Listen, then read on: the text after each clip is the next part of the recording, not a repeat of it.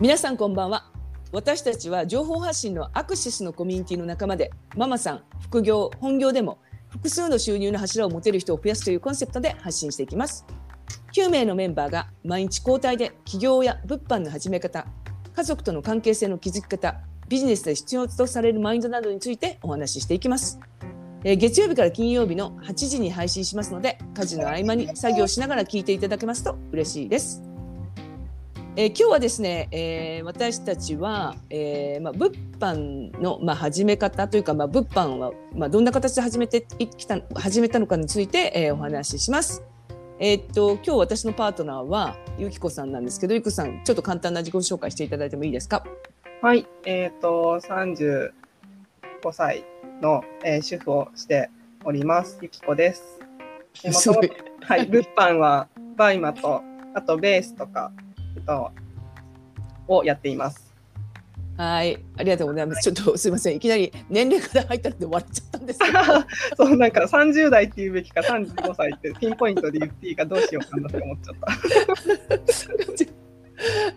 た。はい、えっ、と私はアメリカアリゾナ州在住の、えー、50代ののりこです。で、えっと今私とバイマのえっ、とバイマのプレイヤーとそれとまあコンサルティングをしています。でですね。という形で。あの今日はじゃあそしたらちょっと物販にあの2人がまあどんな感じで始めてったのかっていうお話をしさせていただきます。じゃあまず私が、えっとゆっこさんの方にあの、まあ、インタビューとかをして、させていただいてもいいですかね。はい、お願いします。はい。えーっとゆっこさんははい何年ぐらい前ですかね、物販始められたのって。私は6年前ですね、今から。結構結構前ですね。意外と前なんですよ。ねえ。え2015年です。長いですよね。そうその時、えー、と私子供が今小学校2年生と2歳と2人いるんですけどえええええ上の子が多分12歳ぐらいの時ですねえはいはいはい。に始めましたえ一番初めってなんかそのきっかけってありましたか？やっぱりその子供が生まれてあの普通に外でなかなかちょっと働けないっていうところがあってで私もともとそういう外で働いたりするの好きなので、うんうん、うん。なんか専業主婦になる気が全然なくてうんうんうん。なので生まれた後も、まあ、実家が幸い近かったのもあってちょっとお願いしながらうんうんなんかよくあるこう自宅サロンとかなんとかかんとかなんかこう資格取ってみたりとかちょっと結構自分なりに試してはみたんですけどうんうんうんうん。なんかちょっとうまくいかなかったりピンとこなくて。うんうんうんでそれでもどうにかこうお家の中で完結してできることがないかなって思った時にまうん。あたまたま出会ったのがバイマでその物販だったっていうところですね。えおうちサロンのなんかこう資格とかも取ったんですね？おうちサロンの資格というかエステですね。エエステティシャンでこうエステができる人の資格を取ってえー、なんかいい失礼なんですけど意外な気がするんです。そうそう意外と美容系もやってたりしたんですよ。えー、えそこからもう全然違うだから物販ですよね。そうですねであ全然違うというかその時えっ、と私、まあ、海外とかもともとすごい好きだったのでうんうん、うん。でたまたま出会ったそのバイマンが海外のブランドを輸入してっていうところで惹かれた感じです。うーんえそれでそれでまああのババイマって何かでまあググって知ったみたいな感じですか？いや多分そういう副業今で言う副業っていう言葉になりますけどその時多分全然副業っていう言葉があったかどうかちょっと定かではないので、なんて検索したかちょっとキーワードを忘れちゃったんですけどでも2015年の時のバイマって言ったらあのまだ全然そのなんか有名じゃなかった時ですよね。そうですね多分あんまりメジャーではなかったと思います。えー、それで始められたのってすごいですね。なかなかいなかったんじゃないですか？周りとかにも。そうですね周りはまずいないですね。えーえーええそれでバイマって何何年ぐらいこうおやりになったんですか？何年ぐらい？4年5年ぐらいですかね。じゃあ結構バイマおやりになってたんですね。そうですね。うーんえその時ってどんな感じでややってらしたんですか？その時一番最初はもうその女性のコミュニティがあってそこにもういきなり入っちゃったんですよ私は。いや私ねゆきこさんの大胆さを今日は結構知ったんですけど そういうイメージじゃなかったのでえエステの資格取ったりあのエステティシャンの資格取ったりいきなりコミュニティに入っちゃうってすごいですよね。そう、なんかその時は、なんかできたんですよね。多分な名古屋でセミナーがあって、うん説明会みたいな。まあ、今考えれば確かに普通に怪しいよなと思うんですけど、うん、思います思いますで、なんか。それに参加して、うんうん、で、まあ、バイマがどういうものだよっていうのを受けて、うんうんうんいや、なんかこれだったら自分が楽しく子育てしながらでもやれるかもしれないと思って。えそれでもうそのセミナーからコミュニティに入っちゃったんですか？そうです。えーえでもお子さんいいられてそのコミュニティに行って結構行かれたんですか？あ、でもコミュニティもその時点で最初からオンラインだったので、オンラインサロンみたいな、今で言う。へええじゃあなんかこうズームとかそういうのがあったりはしないんですか？そう、あれ、ズーム、何使ってたっけな？スカイプ？あ、多分スカイプとかだったかもしれない、当時まだ。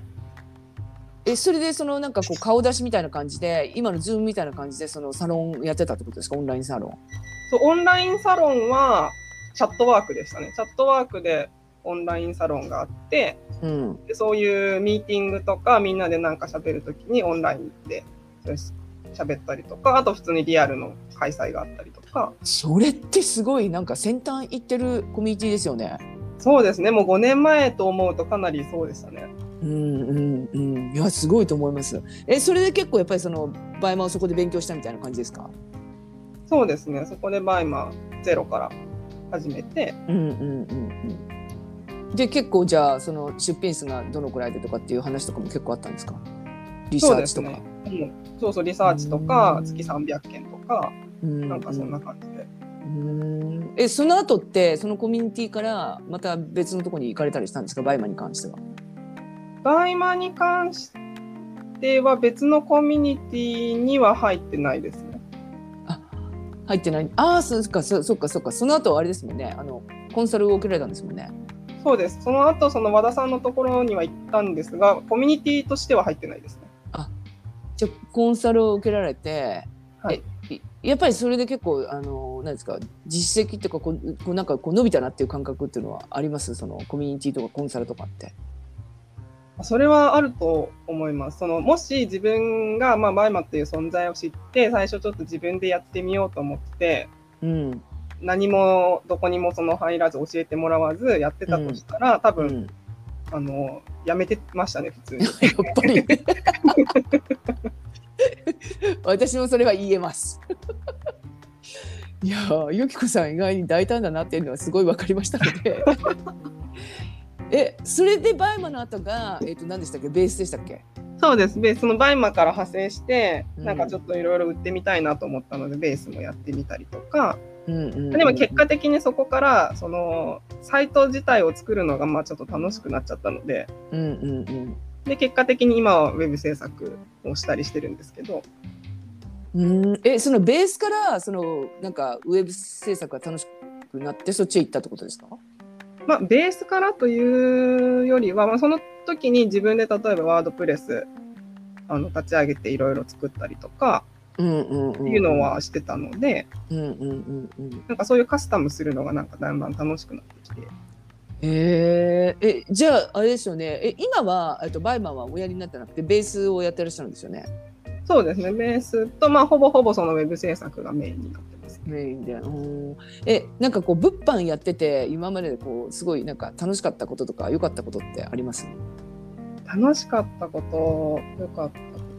まあでもこういうこう起業家さんっていう仲間に出会えたのがまず一番大きいうん。ところですね。普通に主婦で、普通にパートしてとか、どこかに勤めてでしていったら、まず聞かない話とか生き方とかうん。も知れたっていうのがすごい大きかったと思います。あー確かにそうですよね。それはありますよね。あのね本当に子育てねされてるだけでしたら全然そういうところの出会いってないですもんね。そう、まずないですね。うん。いやーなんかすごい大胆な優子さんの話がいっぱい聞けて 楽しかったなみたいに思って。いやパンパン始めてもうすぐになんかセミナー行ってコミュニティに行っちゃうなんてもうそれも2015年の右も左も誰もバイマンをやっていない時期に素晴らしいです。本 当ね、本当よく、今思えば本当よく言ったなって感じですね。うん疑いってのは持たなかったんですか？まあ、多少の怪しさはありましたけど、うん。まあ言っちゃえみたいな？そう、なんかややってみたいなっていう気持ちがすごくあったので、うーん。やっぱりバイマンはその海外のっていう海外のまあブランドもんっていうのがすごい惹かれたってことですよね。そうですね。ななんかそれでね、その海外買い付けじゃないですけど、自分で行って買うとかできたらめっちゃ楽しそうみたいな。うんそうですね確かにね。いやあのーうんこうゆうこさんの話 ちょっとし知らないゆうこさんの一面を見れたかなっていう いや、それこそ私もちょっとのりこさんのそのエピソードというのか、すごく聞きたかったところなんですよ。あそうなんですか？そうなんですよ。なんか、その、なぜそこにやっぱ私もね、バイマにのりこさんが行き着いたのかっていうところもあるし、あと、ね、和田さんの日頃の発信の中にも、ね、のりこさんのお名前が出るぐらいの、その、爆速行動力が、なんかどっから、どっから出てるのかしらっていうのがすごい気になるので。あバイマンをあれしバイマンに出会ったのはあれですよね。あのなんかアマゾンとかあと、うん、なんなそもそもなんかパソコンででね1台でなんか仕事ができるのがいいなと思って、うんうんうん、でアマゾンとかメルカリとかなんかその辺のその類のそのやってらっしゃる方の,、まあ、あのコンサルとかをやってる方。でメルカリのなんかコンサルの方にあの LINE を送って送ったらいきなり何の説明なく50万円ですって返ってきたんですよ。えー、すごい。ででそれで「えとかって驚いちゃって怖っとかって思ったんですよその時に。そうそうそうそうそれで、えっとそうびっくりですよねそれね。うん、でなんかちょっとやっぱ気をつけなきゃいけないなとかって思いながらで今度そのアマゾンがなんかた楽しそうでアマゾンもその無在庫ができるみたいなことが書いてあったので、うんうんでそのアマゾンの、まあ、私と年齢が同じぐらいの人ですごいなんかあの頑張っていらっしゃる方がいましたのででその方にコンタクト取ったらあのもうなんかすぐにこうお話ししましょうみたいな感じでうんで1時間ぐらい話したんですけどその人すっごいなんかもう陽気な人で。でもその人が最後に海外にいるんだったらバイマやった方がいいんじゃないのって言われたんですよ。へえ。そうそうそうそう。そう。それがあれですよ一番初めです。そう。それであバイマっていうのがあるんだっていうのを知ってでいろいろバイマをこうググって、うん、でググったらあのそれこそ和田さんのこうブログが出てきてでたまたまその時に、えっとね、和田さんのあのセミナーがあったんですよ。初心者セミナー。ファーストステップセミナーっていう。うんうん。うん、でそのセミナーにあの突然行こうと思ってあの、うん日本からあ飛行機飛行機のチケットを取って日本からあ日本に帰ったんですよ。すごすぎるもそうそうもう本当になんか突発的になんかやっぱり自分を変えたいってすごい思っててう。うんうんで、うん。もう多分これなんかチャンスなんだろうなって勝手に思ってうーん。で確か5月ですよ5月2019年の5月だと思います。あじゃあちょうど3年前ぐらいですね。そうですそうです。うん、で突発的に帰ってでその和田さんのセミナーを受けた時になんかすごいあのなんか初心者セミナーなのになんかすごい人がたくさんいるぞみたいなセミナーで。で和田さんのファンの方みたいな方がたくさんいらして、うん、でもなんかその時にバイマってすごい楽しそうだなっていうのは思ったんですよね。うん、あでもその楽しそうで入るのってやっぱ大事ですね。うん、うん、と思いますね。で、そうです。で、懇親会があって、その懇親会でもみんなすごいバイマの話楽しそうにしてたので、うんうんで私はあのえっとアカアカウントを持ってなかったから全然よく分かってなかったんですけど。そうですそうですでそうですそこでもうグループができたんですよね LINE グループが。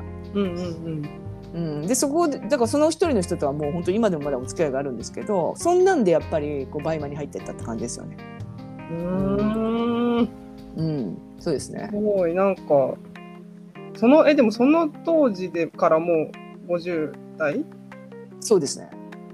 なんか自分の母とか見るともうすでに自分の母だと60とかですけど、うん、なんかそんな風に動ける人をあんまり見たことなかったのででしょうね。えーでもバイマンのそのセミナーとか行くのにやっぱり年齢的なことってすっごいなんか抵抗があったんですよね。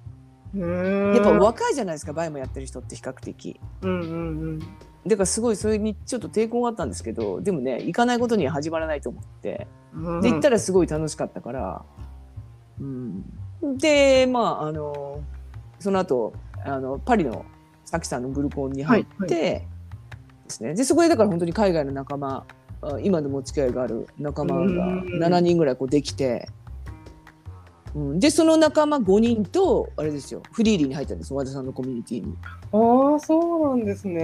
ん、それもすごい話ですよね。うん。グしかもそう5人でってすごい。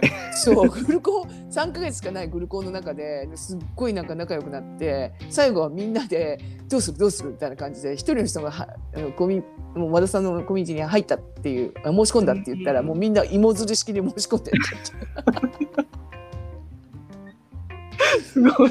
そう。うん、そうです。そう。で、そこからだからあれですよね、フリーリーのに入って、で、まあそこでまあガチャガチャやってて、で、その時だって私全然行動できてなかったから、あの、あんまりその何10万ぐらいしか成果出せなかったんですけど、うんうん。まあそれであの和田さんのコンサルを受けさせていただいてから、そこからやっぱ行動力がすごい上がりましたよね。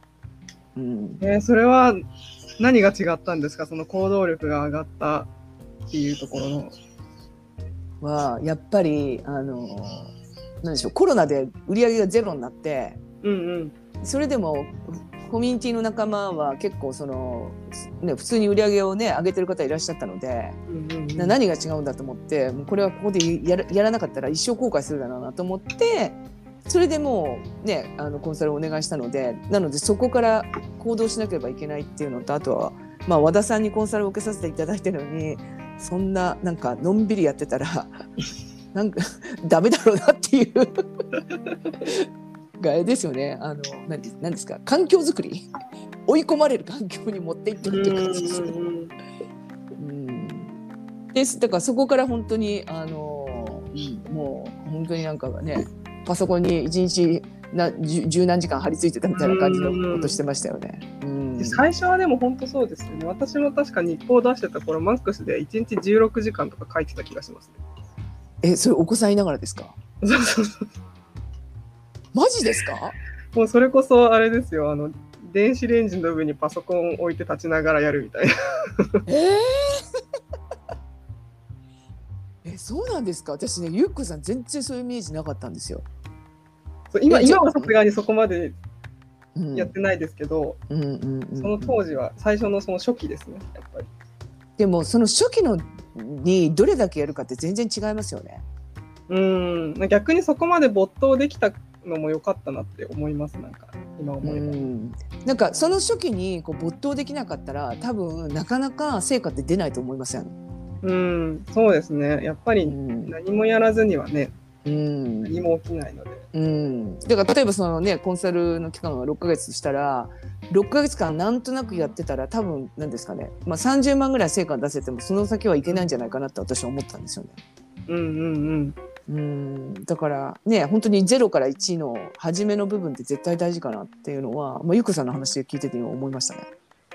でもね、そう、0から1ってやっぱ一番労力が、ね、エネルギーがかかるところだとは思うんですけど、でも多分私とのりこさんは割となんかちょっと面白そうとか楽しそうっていう方が強く入ってるのかなって。今だと多分、ね、副業とかそういうので検索してる方ってどちらかというとなんか今すぐお金が必要とか、うんなんか結構切羽詰まってる方ももちろんいらっしゃるとうんうんそうですね確かにね。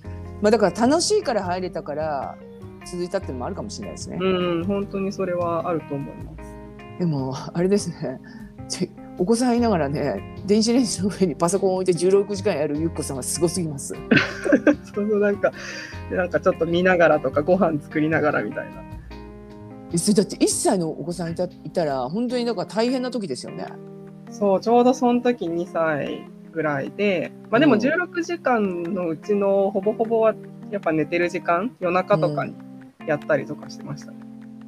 へえでもそうそうやっぱりそういう時期がなかったらうんガツンってやる時期なかったら、なかなかねあの結果って出にくいですよねやっぱね。そうですね。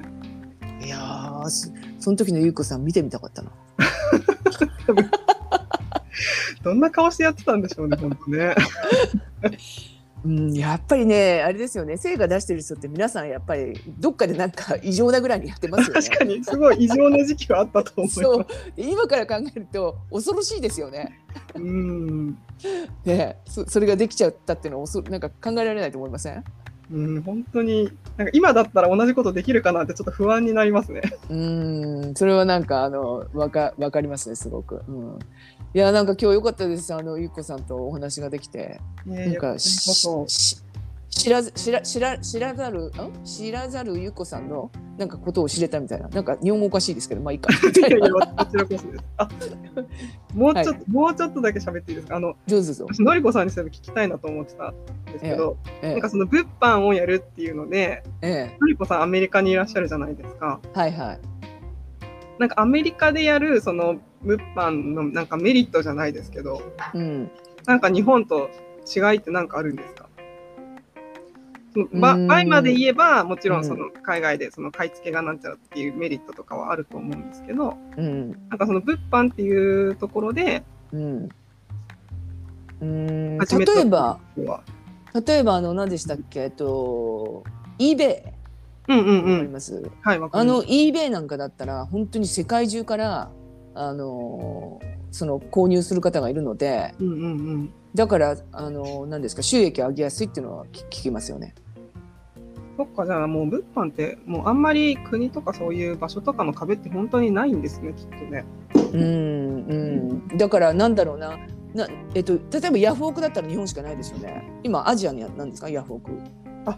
そっかうん、だから eBay はもう本当にもうすごいあの規模のいろんなところからその来るのでで特に eBay ってアメリカじゃないですか。うんうんだからその部分ではまあすごい強いっていうのとあとなんかその eBay の仕入れ先としてもアメリカはいいっていうのはありますよね。うんへえうん、でねまああとは何でしょうね。あとそのアメリカだけのその物販のサイトもあるみたいなんですけど国が大き大きくてやっぱりね人もすごい、ね、多いじゃないですか。だからそれだけやっぱ購入する方も多いのでっていうのはあるっていうのは聞きますね。うん。ん。だから多分ヨーロッパはヨーロッパでそういうベネフィットって絶対あると思うんですよね。